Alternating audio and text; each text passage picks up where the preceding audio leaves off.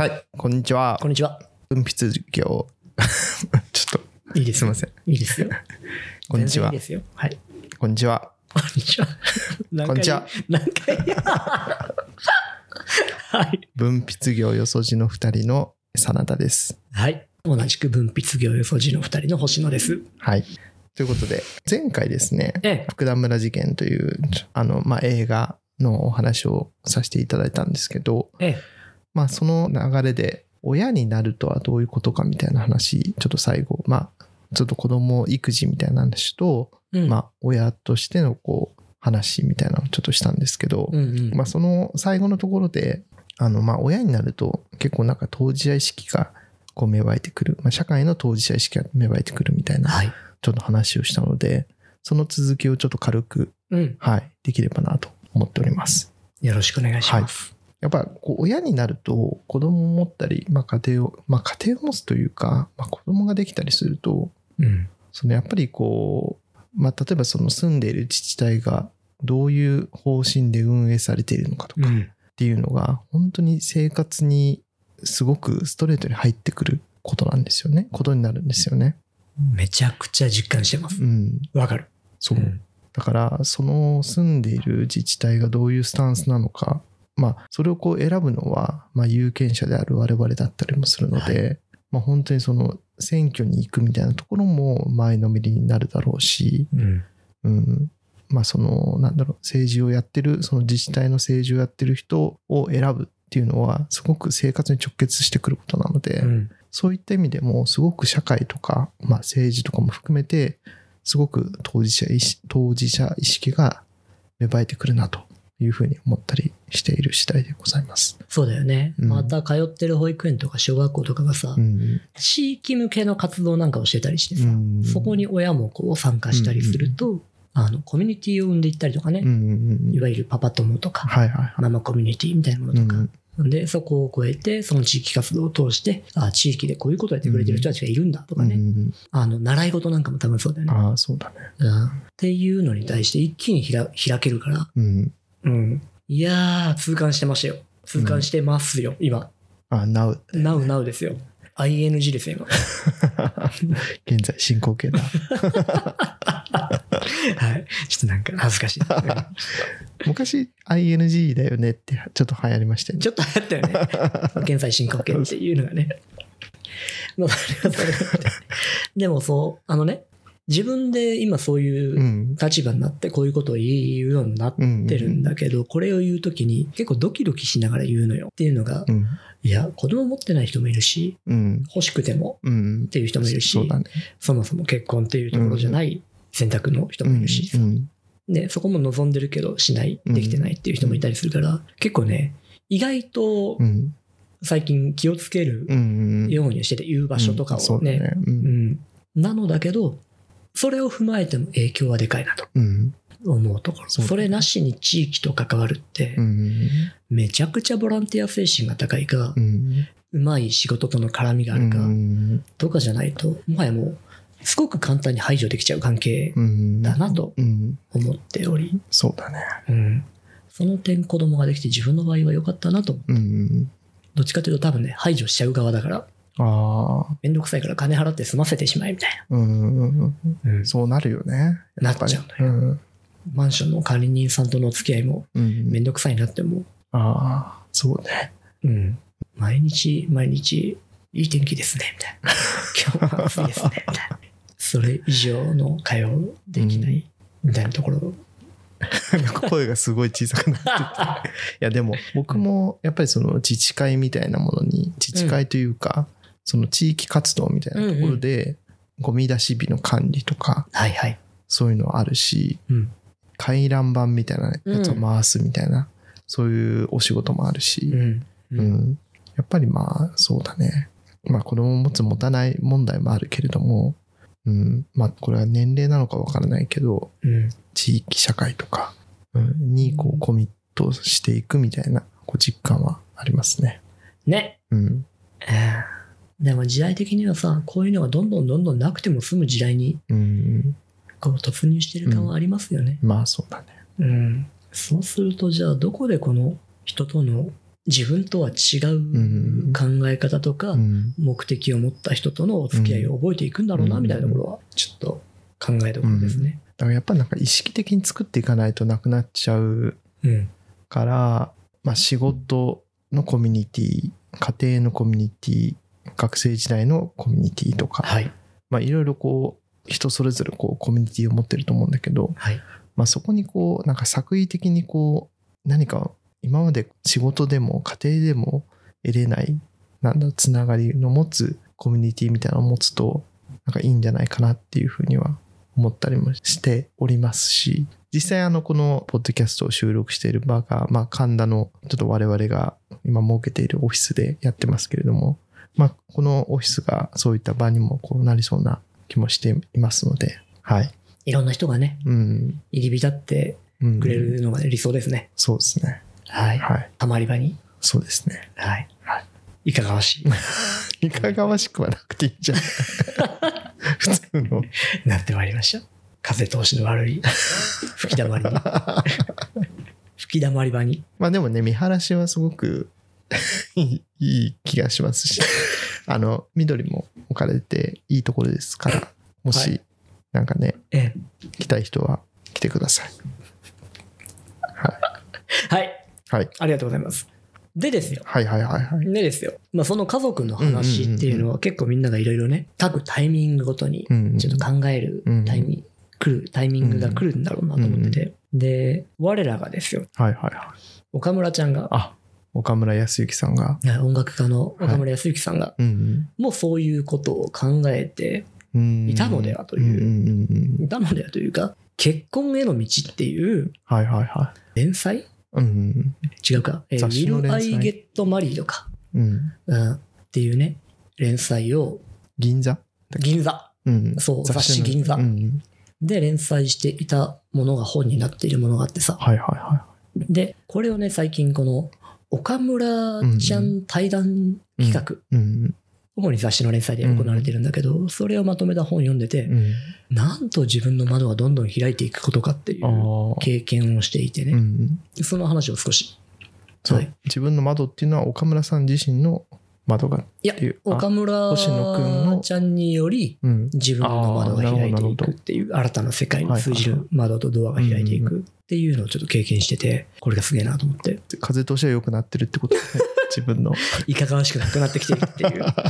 吹き溜まらなくなってきているっていうことですね。なるほど。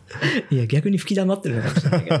いや、あの、岡村康之結婚への道っていうのと、あとね、あの子と遅刻と勉強とっていうのがあって、はい、このどっちも岡村康之さんが、いろんな著名人の方たちに、えー、テーマをもとに話をして対談をしていくっていう、そういう企画の対談集なんだけど、はい、これが面白くってさ、うん、一言で言うと岡村康之さんへのイメージがめちゃくちゃ変わっちゃった。180度と言ってもいいぐらい。なるほど。うん。大体もう178度ぐらいは買ったと思うんだけど、180度と言ってもいいぐらい、もはや変わっちゃった。うんうん、これまでは音楽っていう才能にかまけたおっさんだったんですよ。え、星野くんのイメージそう。なるほど。ごめんね。あの、愛を持ってる人が聞かれたらすげえ怒ると思うんだけど、うん、ごめんなさい。はい。でもこれ読んで、すごく努力と意識とパフォーミンへのこう好奇心を持った方なんだなっていうふうに変わって。あ、ちなみにもともと俺好きよ。うんうんうん。そそれはベースにあってってことですね。そうそうそうそう。うん、でもそこにすごく新たなるリスペクト面が加わっていったっていう感じなんだけど、うん、ちょうど前回の収録でさ、うん、えー、真田さんが窓の話をしたじゃない？うん、どんな話だっけ？窓の話？そう。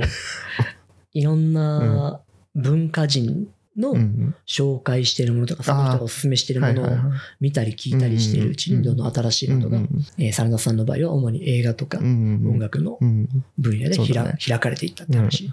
はい。で、その感覚をね、ちょうど私も今味わっておるところで。なるほど、なるほど。うん。うん、で、このね、どっちの雑誌の連載も、うん、まあ、みんながある程度知っている有名人とか、音楽家とか、でも、その裏側にいる裏方のクリエイターの方とかと岡村ちゃんが話をしているんだけど、毎回すごい岡村ちゃんが予習して臨むわけ。ああ。大事ね。そこそこ徹底的に予習して、で、うん。この人にはこんなことを聞こうみたいな質問集をノートにいっぱい書いて臨んでいたりとかしてて、へで、それをインタビューで、ちょリアルタイムで聞いてって、でその人から引き出していったりするんだけど、その時にね、あのすげえなと思うのが、うん映画の話とか音楽の話とか本の話になった時に、うん。お互いがこれ読んだことあるみたいな、うんこの引き出しのこう見せ合いっこみたいなことするんだけど、うん大体お互いそれをついていき合えるんだよね。はいはこのクリエイターとか、特に音楽の人たちって、すごくなんか才能にかまけた、うん。偏見偏見をね、持っていたんだけど、随分勉強したりとか、インプット意識的にやってたりとか、体系的にそこら辺をね、追ってたりするんだろう。うん。その好きの追求みたいなことをしてたりするんだなっていうことが分かっていて、うん。で、自分でも強く興味を持ったもの、うんそこで紹介されていたり、うん触れられているものの中で強く興味を持ったものは、うん。追ってったりしてるんだけどう、んそれだけで全く追い切れない。うんどんだけの年季を積み重ねてそういうところまでたどり着いているんだろうと、ちょっと思った次第だし、うんそういう活動をやっぱ続けていきたいなと 思ったんですよ。なるほど。真田さんなんかはさ、うん編集長を知るからさ、うんこう、日常的にうん新しい企業の事業とかあああのはいはいはい。取材して知ってうんうんいってるじゃうんん。うんで、俺も昔取材をめちゃめちゃしていたうん。時期があったから、うんそういうのやれてたんだけど、うん最近あんまりなくなってきてるから、うんどっちかっていうと、うんなんか今入ってるもののアウトプットをしちゃってることが多いんだけど、このインプットを通してアウトプットに変えていける作業ってめちゃくちゃいいなと思って。そうだね。いや、なんか僕もその、まあフリーランスでもう今6、7年ぐらいやってますけど、うん。まあ基本的なこう仕事はまあ分泌業っていうぐらいなんで、はい。取材をして文章をこうまあ自分で書いたりもするし、ライターさんにお願いして書いてもらう場合もあるし、っていうところでまあ記事を作ったりしてますけど、やっぱりこうまあいかにこう事前に勉強するかというか、うん。まあその企業に対してとか、うん。取材対象者の方についてこうどれだけこう事前に調べられるのかうん。っていうところがまあそのインタビューの肝になってくるし、うん。うん記事を実際に書いてもらうライターさんにインタビューまで全部お願いするっていうことも全然できるんだけど、うん僕の場合はあんまりしてなくて取材までは真田さんがね。そううん。多分そうやるのってあんまりいないかもしれないけど、まあ、うん大体ライターさんにお任せしちゃう人が多いと思うんだけど。やっぱ自分でこう取材をするっていうところで、ちゃんとインタビューを進めないといけないから、勉強しなきゃいけないし、はいはいでもその勉強することが、まあその業界のこうトレンドを知ることになったりとかっていうことにもつながってくるので、うん。うん。うん。非常にこう自分としてはプラスになってるかなと。だよね。特に真田さんの場合はこう自分の持ってる性質にもそこはそういうのよね、きっと。ああ、そうかもしれないね。知的好奇心がそこでうん。追っていける。うん。うん。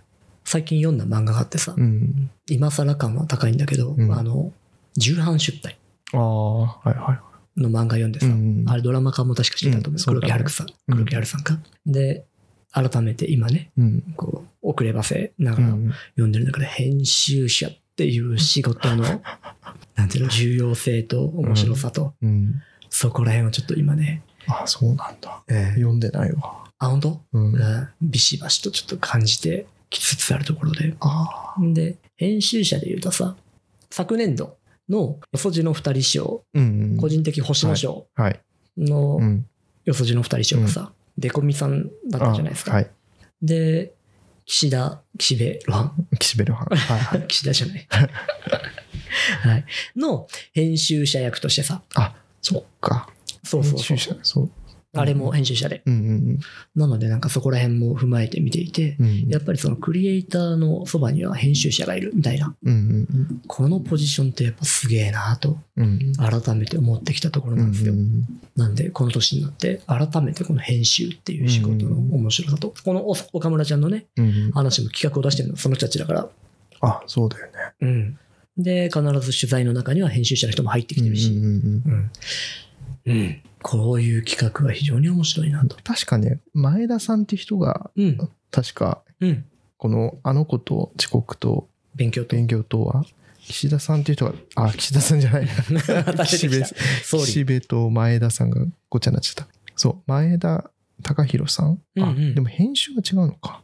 うーん。この対談構成で前田さんっていう人が入ってるけど、うんうんうん。この人は僕もツイッターちょっとフォローとかしてて、へえ、非常になるほどなっていう感じのつぶやきをいつもされてるなるほどね。方でしたね。いや、でも、うん素敵な仕事だよね。うん。その時代の空気とさ、うん。ひょっとしたら、その中では穴が開いちゃってる部分とかをさうん。見つけて、そこにう、ん。この世間の興味がちゃんと引けるような形での企画を作って埋めていくっていう、うん。もしくは橋を架けていくっていう、うん。素晴らしい仕事だなと。あの、私は今、将来の夢っていうところに編集者で書きたい気 そうがです。ちなみに、あの、岸辺露伴の映画うんうん。はいかがでしたか、ああ、うん。ああ、うん。ああ、ルっていうかルーブル。ルーブル。そうそうそう、ルーブルに行く？うん。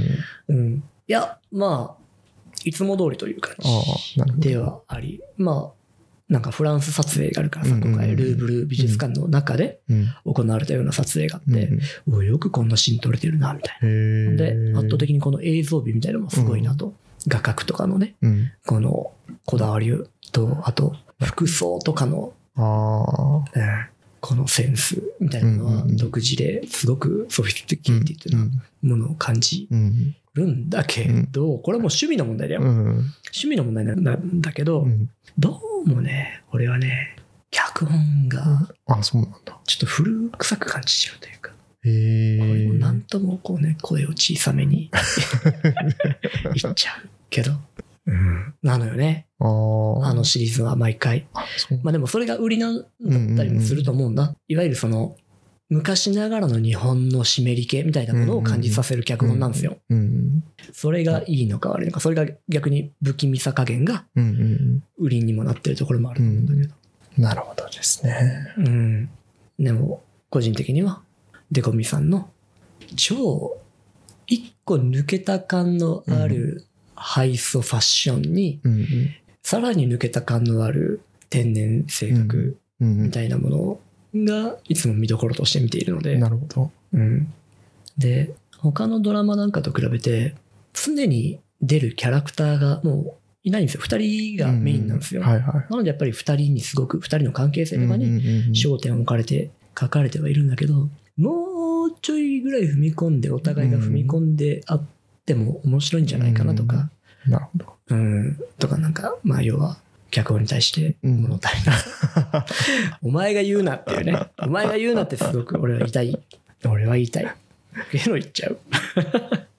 でもこの映画、実はなんか、僕のまあ友達というか知人が関わってて、マジ？脚本じゃないよね。脚本じゃない。うん、ごめんなさい。音楽が、うん菊池成吉さんっていう方が、うんうんえーとジャズミュージシャンの菊池さんがやってるんだけど、うんまあ、そこの、多分菊池さんが、まあ、いろんなこうミュージシャンとかを、チョイスを多分してて、うん。でその中の一つのなんかグループに、まあ、知人というか友人が入ってて、うんうん、うん。それが大学時代の、うんえーとまあ、同級生。うん。僕はなんかその大学2年生の時にうん民族音楽をテーマにしたうん。ゼミに入ってたの。まさかですね。そう。うん。で、その2年の時に一般教養の中でそういったこう、一般教養的なこうゼミがいくつかあって、そう参加自由で入れたんだけど、そこにこうんうんう僕入って、その時の同級生がうん。ガムランっていう、わかるわかる。うん、バリとかの方のね。そうそうそうそうそうん多分そのスチールパンの、あ、ね、原型みたいなやつですね。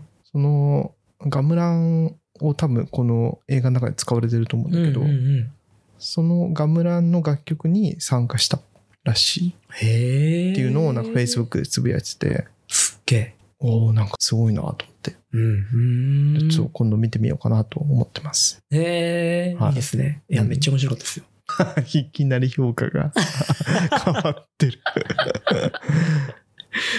一回でも、うん。じゃあてめえで書けみたいなことを言われたもうのっぴきにならない状況で脚本書いてみたいよね、ああいうのね。ああ、うん。確か自分好みのというか、に。うん。うん、ここまでお互いに踏み込ませたいみたいなさ、みたいなことをちょっと思うわけです。僕、あの、うん実は、実はっていうか、星野くんに行ったことあるかわかんないけど、僕、あの、脚本家になりたかった。大学生ぐらいの時に。はいはいはいはい。大学生、社会人な、20代前半ぐらいまで。うんうん。で、シナリオスクールっていうスク。ールにも通ってたりして、すっげえ。はい。こんな話したことなかった？初めて聞いた気がしますよ。でも納得感はあります。そう、シナリオライターになりたかったんだよね。うーん。そう。だからなんかそういったこう応募とか、はいはいた。まにこう、まあ、募集があったら、うん。そういうのにこう出したりしてたけど、うーん。うん、すげえ。そう。だからなんか今でも、うんまあ、多少すっごいもう40半ばになっちゃったけど、うん。少しやっぱそういうのをやってみたいなっていう気持ちはなくはないかな。とてもいいですね。何書きたいですか？いや、わかんない。でもなんかすごい、それがななんか降りてくるんじゃないかって、もう20年ぐらい待ってるけど、うん。一切降りてきてないけど、えー、例えばどんな映画、どんなドラマ書いてみたら気持ちよさそうですか？まあなんかねっとりしたやつじゃない。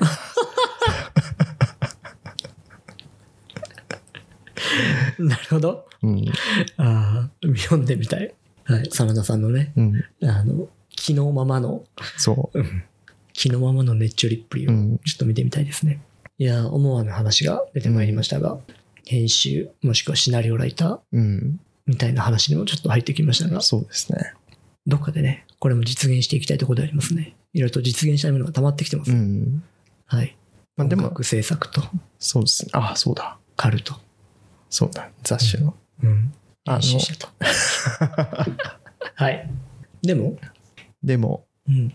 でも、いや、なんか、今言いかけたあ。いや、ごめん。うん、いや、なんかこう、そんな話して、もう気づくと年末だなと思って。ね。うん。うん。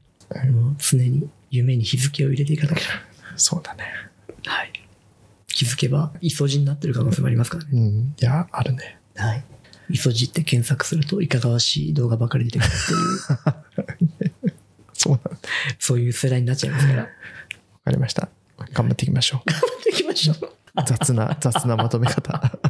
はい、毎度。はいでは、頑張っていきます。はーい。ありがとう。皆様も頑張ってください。頑張ってください。